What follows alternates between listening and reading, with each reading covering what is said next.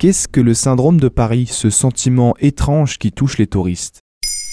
Merci d'avoir posé la question. Les vacances d'été 2022 ont débuté. Après deux années de crise sanitaire, les touristes internationaux venus des quatre coins du monde font leur grand retour. Cette année encore, Paris fait toujours rêver et des millions de personnes viennent de loin pour voir la Tour Eiffel, visiter nos musées, admirer nos jardins, goûter nos pâtisseries. Selon une estimation de l'Office du tourisme et des congrès de Paris, 33 millions de touristes, nationaux ou étrangers, sont attendus dans la capitale française en 2022. Ils étaient 19 millions l'année précédente en pleine pandémie et 38 millions en 2019.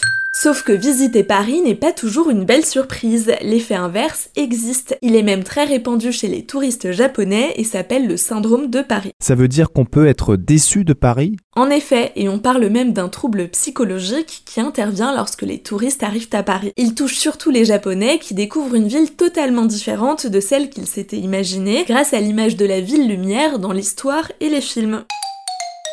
Le vrai Paris n'est pas celui de la fin du 19e siècle à Montmartre, des années folles à Montparnasse ou du film Amélie Poulain. C'est aussi les rues et le métro sale, la peur des pickpockets et les incivilités, une ville de plus de 2 millions d'habitants et non pas le plateau de tournage d'un film. Quand a été inventé ce syndrome? En 1986, le terme de syndrome de Paris est pour la première fois utilisé afin de décrire l'état d'un touriste japonais à Paris par le professeur Hiroaki Ota, un psychiatre japonais du centre hospitalier Sainte-Anne. Le psychanalyste Eric Thieberge Nassou explique au site de Géo pourquoi cette période est importante. Les années 80 correspondent à l'essor du tourisme de masse des Japonais en France. À l'époque, il y a une bulle financière au Japon qui conduit de nombreux Japonais à venir à Paris, considéré comme le haut lieu du tourisme et du shopping notamment. Et pour eux, le décalage entre le rêve et la réalité s'est fait sentir.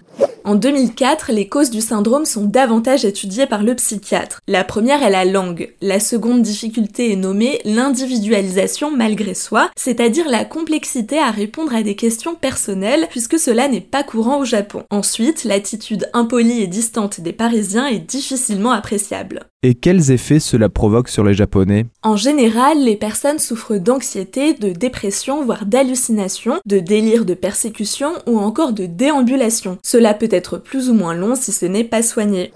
Avec le recul, il n'est pas certain que l'effet soit si important sur des touristes japonais restant à Paris quelques jours en comparaison à des japonais installés pour une plus longue durée. Interrogé par le Journal des femmes en 2021, le psychothérapeute Rodolphe Oppenheimer estime qu'une vingtaine de personnes en sont victimes chaque année. D'autres villes font-elles un effet similaire? Le syndrome de Jérusalem est connu depuis plus longtemps que le syndrome de Paris. Il désigne la réaction des touristes face à l'omniprésence des symboles religieux de la ville sainte. Et il y a également le syndrome de Florence, aussi appelé le syndrome de Stendhal, du nom de l'écrivain français auquel nous avons déjà consacré un épisode. Voilà ce qu'est le syndrome de Paris.